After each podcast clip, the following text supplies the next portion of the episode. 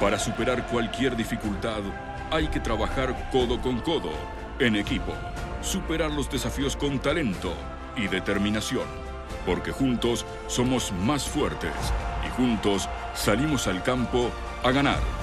BKT y la Liga, equipo ganador.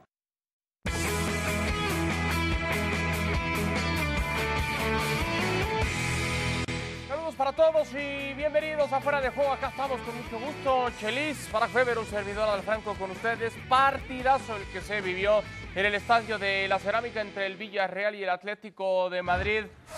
Un partido que tuvo de todo, Barak, emociones, correcciones de los técnicos, sobre todo de El Cholo en la segunda mitad, buenos gestos técnicos y sobre todo mucha lucha, Barak. Abrazo, bienvenido. Muchas gracias, saludos Adal, saludos de nueva cuenta Chelis y sobre todo el gol de Correa. ¿Qué gol de Correa? Más allá del regalo claro de Parejo, la manera de aprovechar ese regalo que le cayó al cielo y convertirlo en, un tesoro de gol es realmente muy plausible por parte de Correa. En un partido además, en un primer tiempo sobre todo, en el que al Atlético de Madrid le pasan por encima, ¿no? Y, y cae el penal, muy claro en, en las manos por parte de Lemar. Oblak, que tuvo una muy mala actuación, ataja, después eh, la polémica, eh, es bien anulado de todas formas el gol, pero iba a caer ¿no? el 2-1 por la inercia que llevaba el Villarreal en ese primer tiempo. En el segundo tiempo ciertamente ajusta el Cholo, se cansa el Villarreal, eh, no encuentra los espacios ni la fluidez que sí tuvo en el primer tiempo y a final de cuentas no nos queda esa sensación que nos habría dejado el primer tiempo o que nos dejó el primer tiempo después de quedar empatado, ¿no? Que queda un empate injusto. Después de los 90 minutos, la verdad es que el Villarreal no hizo tanto como para pensar que mereció mucho más. Lo pedía incluso esa revisión en el bar con lentes Unai Emery porque, porque que- y, lo, lo platicaba al medio tiempo Chelis con, con Barak, aunque el árbitro está en lo correcto, pues no deja de ser polémica. Y después el error de Jaron Black para dejar esa pelota viva y entonces Torres marcaba así el tanto del empate y después toda la presión Chelis del Villarreal pagaba su recompensa. Alberto Moreno conseguía el 2 por 1. Sí, Ba- Barak lo dijo, lo dijo en, la previa y lo dijo bien. Iba a ser un partido que se iba a centralizar y no iban a ocupar las bandas. A partir del gol que cae por el centro de la diferencia de dos, de dos por uno, en el cual le gana la, hace una mala intervención su contención y hace una pésima coordinación su central, es cuando el Yolo se anima a jugar por las bandas. Y al jugar por las bandas, también se anima el Villarreal a salir por las bandas. Y entonces lo hace más atractivo a partir del 2 con- 2-1 en contra. Es cuando se hace más atractivo el partido. Y es cuando se pueden manifestar mejor las características positivas de los jugadores y no encerrarlos en algo que no están acostumbrados y demuestras la- los defectos, metes las virtudes abajo de la alfombra y, sacas los, los defectos como si fuera día domingo. No sé si coincides, Barak. Es día domingo. Es día de hecho. domingo, sí, es día domingo. No sé si coincides, Barak, eh, los cambios que hace Diego Pablo, el Cholo Simeone, el- por ahí del minuto 62, 63, con Coque, con Joao Félix, con Barzálico, más allá de los ajustes tácticos, sobre todo en la, en la zona defensiva, donde en realidad eh, tanto Hermoso como Felipe traían una auténtica pachanga, más allá de ese orden táctico, como que sacude Sí. a los futbolistas, ¿no? Del Atlético de Madrid, pues vamos para adelante que se puede. Sí, está más cómodo en un planteamiento de carrileros, ¿no? Ferreira Carrasco vuelve a la izquierda, que, que además nunca había sido su, su posición natural, pero ahora es, la posición en la que salió campeón de- del fútbol español, ¿no? Como carrilero por izquierda. Entonces, a partir de los tres cambios que hace, que, que van enfocados sobre todo en eso, eh, en poder darle la banda por izquierda a Ferreira Carrasco, sí que el Atlético de Madrid se sintió más cómodo. Pero tienes toda la razón. A, a final de cuentas, es un equipo que a pesar de que rescata hoy un punto, un punto que hasta parece premio por lo que habíamos visto en los primeros 45 minutos, la lectura final tiene que ser bien. Sacan un empate en un campo difícil, pero se alejan dos puntos más del Real Madrid. Como si no estuvieran lo suficientemente lejos ya, el Real Madrid esta jornada les deja dos puntos más atrás de, esa pelea que ya no es tal. Y, eso se debe a la muy mala eh, gestión defensiva que ha tenido el equipo a lo largo de la temporada. Porque no solamente es el que te generen ocasiones de gol, sino que aquellas que te generan, que quizás no sean tantas, es decir, uno no dice, mira, cuántas veces salvó el Atlético de Madrid, cuántas veces Oblak tuvo que salvar al equipo, como ocurrió en otras temporadas, sin ir más lejos la anterior, ¿no? Aquí es que Oblak, sin ser directamente responsable en el, en el gol en el que queda en el mano a mano, pudo haber hecho mucho más, pero mucho más, ¿no? Eh, eh, y, y, antes que él, o sea, antes de, de, de, de lo de Oblak, que simplemente es eso. Oblak en otros momentos ha estado mucho más fino. Bueno, Oblak no hubiera sido necesario si no hubiera sido por esa muy floja manera en la que atacó el balón en el medio campo con Dogbia y como terribles entre Felipe y Hermoso dejaron pasar tranquilamente al jugador de, del Villarreal. Luego comete un error Rulli, ¿no? Eh, también eh, ataca muy mal ese disparo que lleva muy, pero muy poquito.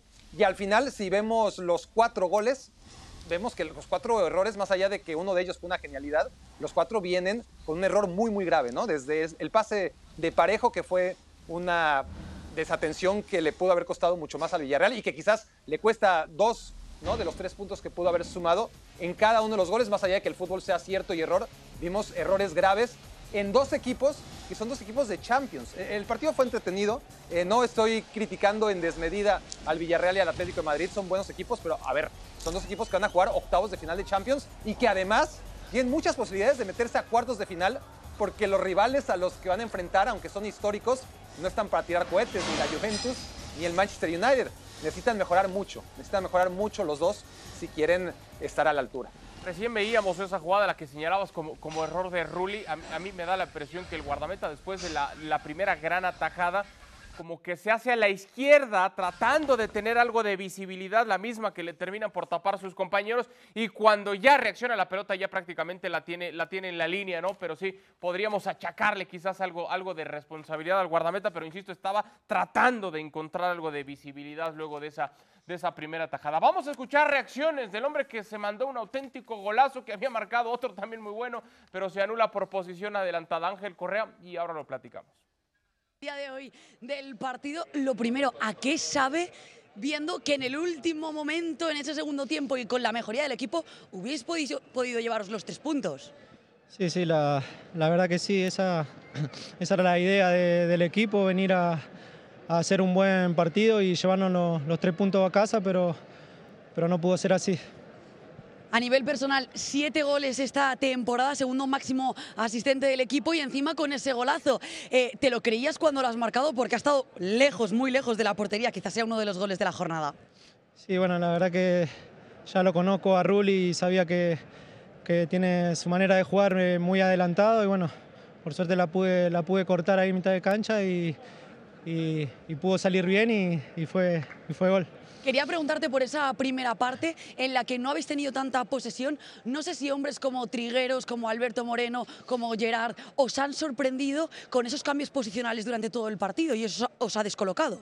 No, no, no nos sorprende porque sabemos la calidad de, de jugadores que tiene el Villarreal, sabíamos que, que juegan de esa manera, que no iban a presionar arriba y por eso no, no nos sentíamos cómodos en la, en la, primera parte y en la segunda parte creo que eso lo, lo mejoramos y estuvimos mucho mejor y vaya intervención del VAR, vaya partido de locos casi en esa primera parte, eh, penal que han pitado por mano de Lemar, después paradón de Black y finalmente en ese rechace marca Dani Parejo y el VAR lo anula.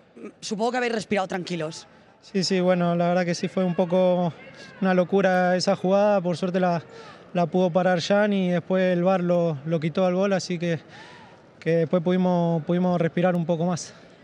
Lo último, a pesar del partido divertido, ¿la asignatura pendiente del Atlético de Madrid es dejar la portería a cero lejos de casa? Sí, bueno, siempre es eso lo que, lo que buscamos mejorar, que no nos conviertan y después nosotros tratar de trabajar eh, arriba para, para crear ocasiones y tratar de convertirlas. Muchas gracias. Gracias palabras de Ángel Correa, Chelis, en ese lenguaje no verbal, eh, no sé si detectas lo mismo que yo, más allá del buen cierre de partido que tiene el Atlético, lo que decíamos, cómo se modifica el equipo a partir de los cambios, me da la impresión que en el propio Correa queda, Chelis, esa sensación de apenas si conseguimos el empate, ¿no? Sí, y y una persona de muy pocas palabras, ¿eh? o sea, muy, muy, sus respuestas y eh, también, ya, ya, ya, es cosa del periodismo. No tiene nada que ver Rulli en el gol.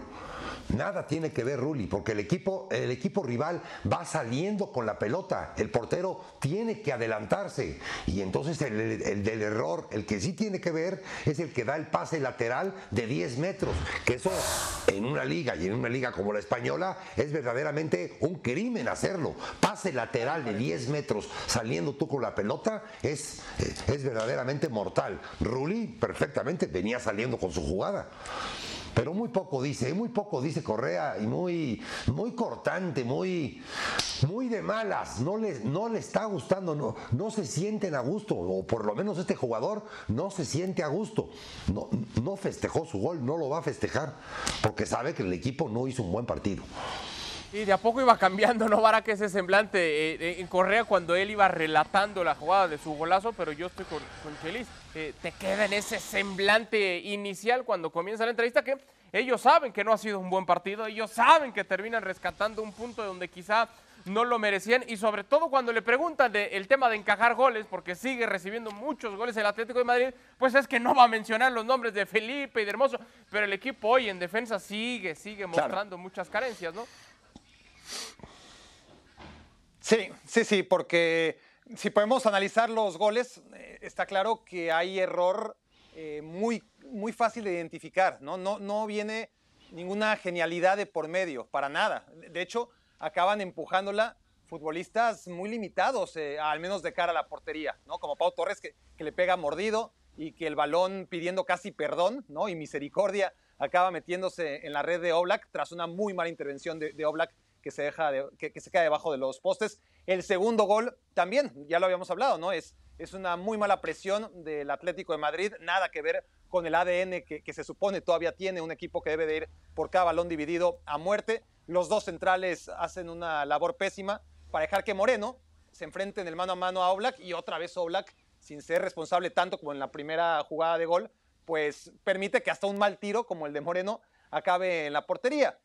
Y sí, a, final de cuentas el Atlético de Madrid saca un punto, pero pierde dos. Pierde dos por esa incapacidad que tiene para generar muchas ocasiones de gol, que, nunca lo ha tenido. Yo, insisto mucho en esto y, me parece que el Atlético de Madrid la temporada pasada tuvo mucho mérito, pero también mucha fortuna. Mucha fortuna en muchos partidos cerrados que acabó ganando. Eh, ¿Qué pasa? Que cuando anímicamente estás bien, lo más probable es que aunque no seas muy superior a tu rival, esa inercia anímica de saber que vienes bien ya te hace ganar la mitad del partido que viene. Y Chelis lo, sabe seguramente mucho mejor que, nosotros porque lo vive desde adentro. O sea, el partido que juegas se gana desde el, último partido que, jugaste porque si lo ganaste ya, te deja esa inercia. Y cuando pierdes, que es lo que le está pasando al Atlético de Madrid, más allá que venía de dos victorias ciertamente, pero es un equipo que, que venía antes de cuatro derrotas seguidas, traes ya, desde que empieza el siguiente partido, la duda, ¿no? Ya, ya traes la inercia negativa. Y es lo que le está pasando al Atlético de Madrid. Ni, era tan, tan, tan bueno la temporada pasada, ni es tan, tan, tan malo esta. La gran diferencia es que anímicamente el equipo se creía todo el año pasado y ahora no se cree nada. Sí, de acuerdo, vuelve a ser ese equipo irregular, el del Cholo Simeone. Y, este empate, Chelis, no sé si coincides, es que en realidad le sirve de, muy poco a los dos, más allá de que el Atlético termine escalando una posición, deja escapar la posibilidad, y ya veremos la tabla general, de convertirse en el tercero de la misma, el Villarreal de acercársele un poco más al Barcelona, cada quien en su respectiva lucha, pero es un puntito que le sirve de muy poquito a los dos, ¿no? Yo, Villarreal por las, por las grandes ausencias que tenía, eh, lo, justifica más. Eh, el Atlético no. El Atlético, más allá de las ausencias, y de lo que viene representando, viene de ser el campeón, porque tuvo esa memoria de la primera vuelta y al final de cuentas se acordaron de, de una primera vuelta muy buena que les hace cerrar eh, casi, casi que mm, por, por, una cabeza le ganan, por cosas que deja de hacer el Madrid y cosas que deja de hacer el Barcelona, le alcanza perfecto. Pero es, es momento hoy, y lo demuestra en 30 minutos, que este Atlético tiene para más y no puedes hacer revulsivos cuando el marcador lo tienes eh, en contra y ya solamente aspiras a ese punto, a ese, a ese punto que no me sirve ni para que me des un toque de cigarro, no me sabe a nada. Sí, de acuerdo. Eh, lo decíamos en la previa, era una oportunidad para los dos de tratar de escalar posiciones, más allá de lo mermados que podrían estar ambos planteles por las respectivas ausencias, ese puntito. Sobre todo me da la impresión que al Villarreal es el que lo deja todavía más molesto porque hicieron lo suficiente como para poder conseguir entonces la victoria. Empate a uno entre el Villarreal y el Atlético de Madrid. Hablando, Barak, de golazos de larga distancia, por supuesto por lo que hizo Correa, pues tenemos top, ten, es top 3, este entre el Celta y el Español, golazo de lejos, ¿qué te parece? Bueno, maravilloso, ¿no? Una definición que exige una calidad tremenda en el golpeo de balón, inferior a, la de hoy. La que estamos viendo otra vez, todavía porque además viene precedida de una intercepción. Es un gol que, que no sé cuál puede ser mejor que este. A ver, enséñame. A ver, pues este en el puesto número uno, a ver si te parece, Chile, atrás de medio campo, lo de Íñigo Martínez entre la Real Sociedad y el Atlético. También otro, otro, gran, otro, gran, otro gran gol- golpeo y, y se está dando mucho esto en diferentes ligas, porteros adelantados. A mi manera Pero, pero de aquí a diferencia no del gol de Correa, nada- perdón. Sí. ¿Perdón? No, no, que aquí a diferencia de Correa estarás de acuerdo, Chelis, que aquí el portero sí tiene un poquito que ver, ¿no? Porque no es una jugada primero, en la que le robaron el balón. No, no, no, no, no, no, pero sí está adelantado, porque Barak, tienen que estar adelantados. Es que hoy en día los porteros que no te jueguen eso, eh, el, po- el portero tiene que levantarse y aplaudirle al tirador, que, se le, No, que, tuvo, que tuvo la destreza de levantar la vista, verlo adelante y metérsela ahí. Le aplaudes, el portero tiene que aplaudirle y el entrenador también. Sin duda, pero hay jugadas como la del partido de hoy. Claro, del- más sorpresa. Del Villarreal, en la que, claro, que, que el portero tiene que estar adelantado. O sea, no, no, no hay ninguna manera de culpar a Rulli, porque el Viene equipo saliendo su está equipo, claro. Saliendo Sí, sí, sí. Y, y el portero quiere ser una. Quiere ser una referencia y quiere ser una red de, de seguridad en caso de pérdida, ¿no? Por eso mismo Claro, tiene que, que adelantarse. claro. Cuando el equipo rival, así la, la pelota esté a 70 metros con el gol de Íñigo, el portero puede estar un poco más alerta. Tiene que achicar, sobre todo dependiendo si, si la defensa está adelantada o no, pero eh, el balón lo tiene el rival, ¿no? Eh, por eso digo que sin ser culpa del portero en absoluto, sí tiene un poquito más de responsabilidad que cuando pierdes el balón y ahí sí el portero no tiene absolutamente nada que hacer. Pero para que coincidamos en algo, magníficos golpeos los dos. Sí, sin duda. Sí, sí, de acuerdo. Y, y hablar. Que, y seguro que más se van a, a motivar los futbolistas a poder pegarle de larga distancia cuando se vea esa, esa posibilidad.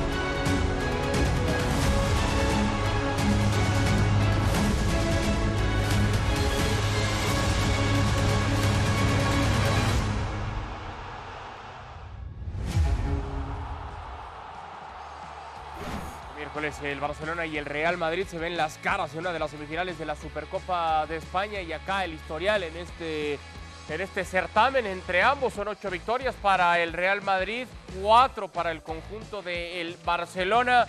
Se ven las caras a mitad de semana, Bará. Quiero ver qué tan alta está tu confianza o tu desconfianza. Y te quiero preguntar, eh, sin que se juegue el partido, ¿ya lo perdió el Barça?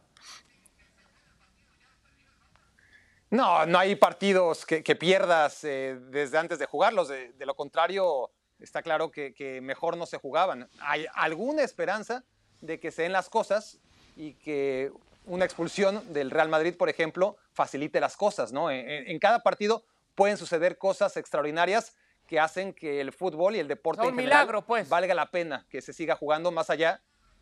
Pues mira, eh, en la gráfica del es totalmente probable al necesito un milagro, digamos que está una rayita abajo el milagro, ¿no? Porque tampoco es que el Real Madrid sea ahora mismo una máquina de jugar al fútbol. Es un equipo que está con confianza, es un equipo que lo viene haciendo mejor, que todavía tiene titubeos, que todavía depende muchísimo de ciertas individualidades, que no acaba de jugar de maravilla, que tiene muchos problemas, pero que comparas los problemas del Real Madrid con los problemas del Barcelona, son problemas de niños, ¿no? O, o ni eso, los problemas de niños a veces son problemones. No, aquí tenemos un equipo que, que tiene un contexto, una estructura, el Real, Madrid, el Real Madrid, el Barcelona todo lo contrario. Eh, El Barcelona no lo tiene, eh, el Barcelona es un equipo que defiende muy mal y ataca peor, o al revés, es, es difícil eh, saber si el equipo defiende aún peor de lo que ataca, pero a final de cuentas, si el equipo su mayor poderío o fortaleza sigue siendo la tenencia de la pelota, después esa capacidad de dar el último pase, esa capacidad de generar ocasiones de gol, esa capacidad que siempre, hasta en sus peores momentos, ha tenido el Barcelona de presionar arriba y recuperar pronto, eso no lo está teniendo. Entonces, eso ante un Real Madrid que te puede esperar y te puede liquidar al contragolpe es peligroso. Si el Barcelona traiciona sus ideales y, y Xavi sale a jugar a otra cosa y a defenderse, a tirarse para atrás, olvídate, e- el Barça defiende fatal. Eh, por eso no veo por dónde, honestamente, en un partido normal de 11 contra 11, el Real Madrid pueda eh, perder contra este Barcelona. Porque además, y esto creo que es lo más importante de todo, es que el Real Madrid es un equipo con jerarquía. ¿no? Eh, tú ves al Real Madrid, puede jugar bien, mal o regular, pero la jerarquía está ahí presente y tiene boca ¿no? y ojos. Y se llama Casemiro, y se llama Modric, y se llama Cross, y se llama Benzema, más allá de, de- de- de lo que está ofreciendo Vinicius. En el Barcelona no hay jerarquía, para nada, ¿no? Eh, no hay un colectivo que pueda hacer que Busquets presuma la jerarquía que debería de tener y no tiene. Lo mismo con Piqué. Entonces, si lo analizamos desde el punto de vista pre-partido, sí, honestamente necesita poquitito menos que un milagro el Barça. A, ver, Chelis, eh, y estoy seguro que más de uno se va a molestar con lo que te voy a decir, porque cualquier equipo grande tiene que estar obligado a pelear por el, título en cualquier competencia en la que participe, pero con la bronca que tiene el Barça para buscar meterse entre los cuatro a final de temporada que reparta boleto para Champions, no termina por estorbarle esta, esta copa al Barcelona y que de pronto diga, pues uno menos, nos enfocamos nada más en la liga, porque en San Mamés va a ser difícil pelear el Athletic Club en la Copa del Rey y luego en la Europa League, pues también hay que remar contra corriente. ¿No sería mejor para el Barça rápido irse quitando estas cosas? No, no, no, a Barcelona todo lo que huela a billete verde no le estorba. Y eso es lo que necesita, billete verde. Y en, esta, en este partido, no sé si haga uno o haga dos, eh, va a recaudar algo de lo que no tiene y que lo ha metido en muchísimos problemas. De todas las competencias, esta del miércoles o de la semana que viene es la que más le conviene. Es la que más, es la que le va a dejar algo. Porque de lo demás, en las demás competencias, no va a agarrar nada, no va a tomar nada, porque no tiene equipo para tomar nada. Y entonces al final de cuentas se va a venir sin puntos y sin billetes verdes. Aquí se va a venir con una derrota, pero con billetes verdes. Esa es una realidad. Es un clásico, la diferencia que marcas en la tabla sí es, pero los momentos en que vive uno y el momento en que vive el otro, sin ser cosa del otro mundo, que estoy de acuerdo, no son cosas del otro mundo, pero son abismales. Los momentos, y en el fútbol los momentos, si los haces prevalecer, te dan la ventaja. Si nos vamos a esos momentos, Barak, eh, momento en el que el Real Madrid se dio una licencia navideña, quizá todavía con, las uvas, con el pavo y demás, con, con derrota frente, frente al Getafe y después termina recomponiendo el día de ayer el, el camino, regresando a la senda de la victoria. Pero de momentos, pues es que venimos de un, de un Real Madrid que parece ya se acordó cómo estaba jugando en diciembre y un Barcelona que sigue remando y remando y remando. Y voy a utilizar tu frase, que es un equipo gelatinoso, ¿no? Porque con esa estabilidad termina encarando los partidos. Igual lo pierde al minuto 30 que al minuto 92, ¿no? Sí, no, no tiene esa consistencia que le sobra al Real Madrid. ¿no? El Real Madrid sabes que te va a hacer un partido dentro de un estándar. ¿no? no va a llegar a la excelencia, es muy difícil que llegue a la excelencia, pero no va a ser paupérrimo tampoco, ¿no? Y, y, si es paupérrimo, lo va a hacer en el primer tiempo y en el segundo tiempo lo va a enmendar de alguna manera. Así ha sido el Real Madrid. El Barcelona es un equipo que hace muy poquito a la ofensiva, y, esto estoy hablando del Barcelona de Xavi, ¿no? Porque hablar del Barcelona de Koeman ahora mismo no tiene ninguna eh, razón de ser, más allá de que la realidad del Barça viene acumulada por el trabajo de, de Koeman, los puntos que le dejó a Xavi y lo poco que ha logrado mejorar Xavi a este Barcelona. Es un equipo que independientemente de que está siendo muy frágil en defensa, no está logrando generar esas ocasiones de gol que le lleve a meter la cantidad de goles necesarias para que un equipo que ya sabíamos de todas formas era frágil y eso es muy muy difícil de solucionar en el corto plazo, pues al menos se dé esa licencia de decir, mira, eh, sabemos que vamos a recibir gol porque esa es nuestra realidad. Bueno, entonces procuremos meter dos, ¿no? Y no es que el Barça no lo procure, simplemente no tiene los automatismos, no tiene la mecánica, no tiene la calidad, no tiene la inspiración, tiene futbolistas extremadamente jóvenes y extremadamente talentosos, pero a los que no les puedes exigir que se echen a la espalda del equipo. Además, varios de ellos, como Ansu y como Pedri, están lesionados. Y termina el Barcelona siendo en el centro a Luke de Jong, imagínate, el centro, eh, viniendo de, del Barcelona, que es un equipo que históricamente ha tratado de evitarlos. A Luke de Jong, que es un delantero pues, eh, de unas capacidades sumamente limitadas, pero que remata muy bien. Bueno, tienes a ese delantero, utilízalo en lo que mejor sabe hacer. Y estoy de acuerdo, ¿no? Eh, porque de hecho, en los dos últimos partidos, si el Barcelona ha logrado sacar algo, ha sido gracias a los centros, a Luke de Jong. Eh, ya lo tienes, utilízalo y utilízalo de, la mejor manera posible, ¿no? Optimiza tus recursos. Está bien. Ahora, que sea un recurso más, perfecto. Que sea el recurso más peligroso, como está haciendo, problemas. La lectura, Chelis, entonces es eh, el Barcelona tiene que basar sus, sus, esperanzas o sus aspiraciones de poder hacerle daño al Real Madrid en este partido eh, con lo que pueda resolver Luke de Jong. ¿En, en ese grado de, de ilusión está esa posibilidad? Algo imponderable que siempre puede existir en un partido. Eh, tácticamente, individualmente, eh, por líneas, por, dirección, por momento, por, economía, por, por, mejor traje uno que el otro, o sea, mejor vestimenta de un entrenador que del otro. Por muchas cosas no tiene el Barcelona cómo competir. Es que no lo tiene. Y es una pena verdaderamente Toda, me pasé 15 años o 14 o 10 años analizando cómo le podías ganar al Barcelona y no, y no, y no. Y ahora que está tirado, verdaderamente me da una tristeza del caramba porque no veo el día que se levante, no veo el día que llegue esa calidad, no veo el día que sus jugadores jóvenes muy buenos puedan madurar y puedan entrar a estas grandes ideas de Xavi. No veo el día verdaderamente de, pena ajena, ¿eh? Y soy totalmente anticatalán. Bueno, ahí, están las esperanzas de, un proyecto que tiene mucho talento, como bien menciona Barak, como bien menciona Chelis, con, con Gaby, con Nico, con, con Pedri, con Ansu, pero que al día de hoy pues no se les puede poner esa responsabilidad y de pronto uno tiene que voltear a ver a los de jerarquía o, o a los de mayor trayectoria, no solamente es, por edad, y, y, sino también claro. por, por, horas vuelo, para que sean, Barak, pues los que intenten algo distinto. No podemos reclamarle, como bien decías, a ninguno pero, de los jovencitos. Sí, pero, pero no existe esa clase media o esa edad eh, media en el Barcelona, ¿no? Tienes los extremadamente jóvenes y extremadamente talentosos y tienes a los que no son extremadamente veteranos, pero juegan como si lo fueran, ¿no? E, El caso de, de Piqué y Busquets, que sí deberían tener esa jerarquía, igual que, que Dani Alves, al que no le vamos a pisar ahora que, que acaba de llegar, pero pues, es de la misma familia, de la misma generación. ¿Quiénes sí podrían hacerlo? Claro, Dembélé, eh, claro, De Jong, pero el Dembélé que vestía de amarillo y negro, ¿no? El De Jong que vestía de rojo y blanco, eran magníficos. Han llegado al Barcelona y después de tantos años seguimos esperándolos y hay que ponerse cómodo porque parece que podemos eh, cansarnos si seguimos en esa espera. La invitación para que disfrute de este partido de la Supercopa de España a través de la señal de ESPN Plus entre el Barcelona y el Real Madrid. Tiempo de despedirnos. Gracias, Chelis. Abrazo. Dios, que tenga buena tarde. Dios, Gracias, Barak. Saludos. abrazo.